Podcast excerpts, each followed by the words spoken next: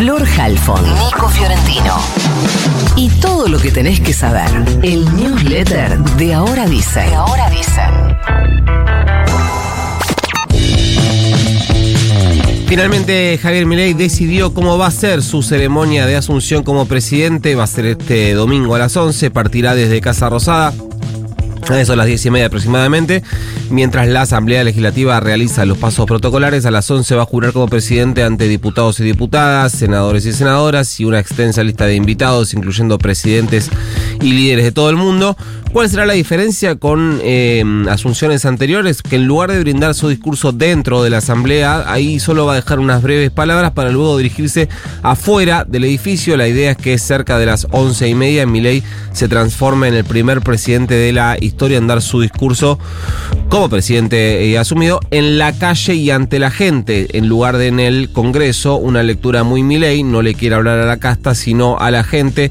De hecho, él mismo en sus redes sociales está convocando a movilizarse a la explanada del Congreso a las 11 de la mañana, pidiendo que cada uno lleve su, su propia bandera, así que ya saben qué hacer el domingo.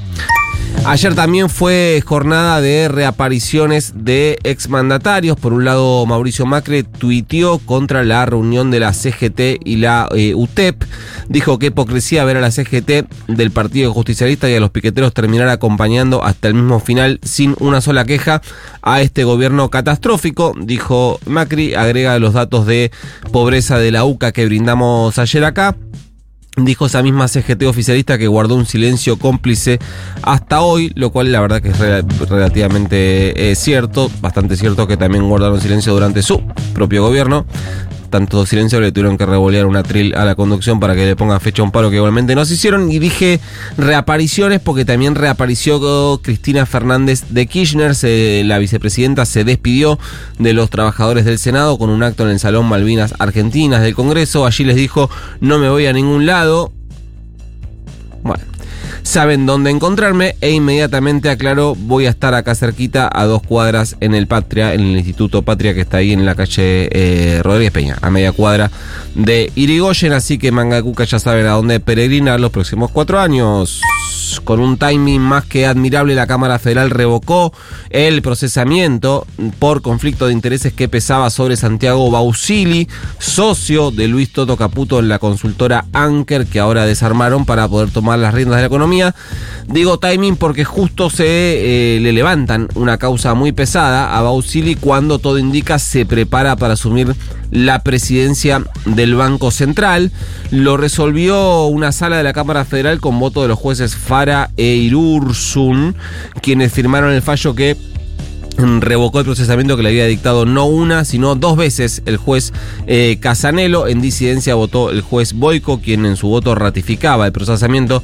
¿Sobre qué era el procesamiento que pesaba sobre Bausili? Bueno, Bausili, antes de ingresar al gobierno de Macri, ubíquense en enero 2016, como parte del equipo de Toto Caputo, en ese momento ministro de Finanzas, si no recuerdo mal, fue su primer cargo, trabajaba en el Deutsche Bank, es decir, eh, venía del sector privado. Osili dejó su laburo en el Deutsche Bank para asumir como subsecretario de eh, política financiera, si no recuerdo mal. Por lo que debía abstenerse, como venía de laburar en el Deutsche Bank, debía abstenerse de intervenir en cualquier cosa que tenga que ver con su ex empleador, el Deutsche Bank, por tres años. No solo no lo hizo, sino que mantuvo varias reuniones y participó de expedientes vinculados al Deutsche Bank. ¿Qué expedientes? Bueno, nada más y nada menos que la colocación de deuda que se hizo al inicio del gobierno de Macri para pagarles a los fondos buitre. Un negocio fenomenal que entre Caputo y Bausili tramitaron con el ex empleador de Bausili, por eso pesaba sobre este expediente de conflicto de intereses. Ahora la Cámara Federal se lo sacó de encima, así que bienvenido compañero. Eh, seguramente, no está confirmado, pero seguramente sea el próximo titular del Banco Central.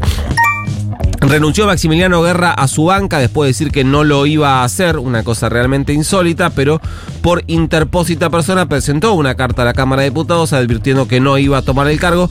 Recuerden eh, que Guerra fue el primer candidato en las listas de Juntos por el Cambio en la ciudad y que hace días, cuando se rumoreaba que nadie podía dar con él, que no lo encontraban, no sabían dónde estaba, lo buscaban para que participe de las reuniones del futuro bloque, sacó un tuit para descartar su renuncia. Dijo, desde temprano hay rumores de que no voy a asumir como diputado y que estoy residiendo en Miami, nada más lejos de la realidad, bla, bla, bla. Eso fue el primero de diciembre, cuatro días después presentó finalmente su renuncia. En su lugar asumirá Álvaro González, alineado en la interna del PRO con Horacio Rodríguez Larreta, es decir, se cae uno de la lista de Bullrich para que asuma uno de Larreta.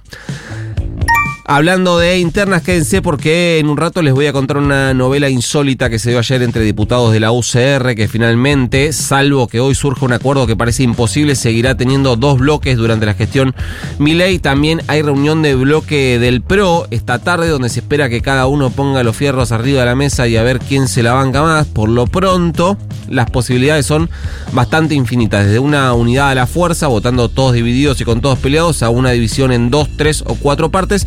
En un ratito lo cuento bien. Y por último, la jueza civil Analía Romero se excusó de intervenir en el expediente en el que fueron suspendidas las elecciones de Boca Juniors. Lo hizo por ser socia de Boca, algo que el mismo Riquelme se encargó de que se entere todo el fucking planeta, se apartó sin modificar lo resuelto hasta ahora por la primera jueza de la causa, hablamos de la jueza Alejandra Abrevaya, por lo que se mantienen suspendidas las elecciones en Boca. Ahora la causa busca juez con las dos primeras juezas frustradas, una recusada y otra excusada. En la cumbre climática de la ONU, la COP28, más de 60 países se comprometieron a bajar un 68%, que preciso, las emisiones relacionadas con el sector de la refrigeración para 2050. Esto incluye, señoras, y señores, los aires acondicionados y la refrigeración para alimentos y medicamentos. Lo que se estima es que el consumo generado por los equipos de aire representa el 20% del consumo total de electricidad calculan que podría duplicarse en 30 años. Otro compromiso logrado ayer en la conferencia es que seis de las empresas lácteas más grandes del mundo acuerden empezar a reportar sus emisiones de metano. Argentina superó las 300 víctimas de violencia de género. Este año los datos son de la ONG La Casa del Encuentro, esa ONG, esa asociación civil en realidad, que viene haciendo el mismo relevamiento desde hace años, por eso es interesante buscar la comparación.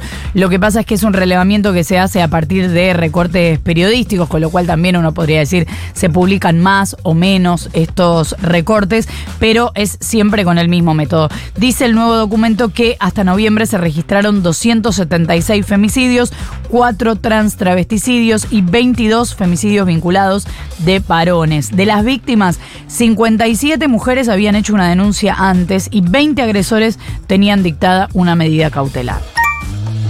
Habrán visto en redes toda una movida por el caso de una chica que viajó a México, su familia está pidiendo ayuda. Es Carolina Camaño, una cordobesa de 31 años que sufrió un ACV, un accidente cerebrovascular, en Playa del Carmen después de haber presenciado un crimen, porque también esto parece moneda corriente en México, presenciar crímenes, y necesita ser trasladada del hospital donde está internada a otra ciudad donde hay clínicas de mayor complejidad y ahí aparentemente podría ser operada. Pero la cirugía que necesita cuesta entre 15 mil y 20 mil dólares y por eso su familia inició una colecta para recaudar el dinero. ¿Mandamos el news? Mande nomás. Se va.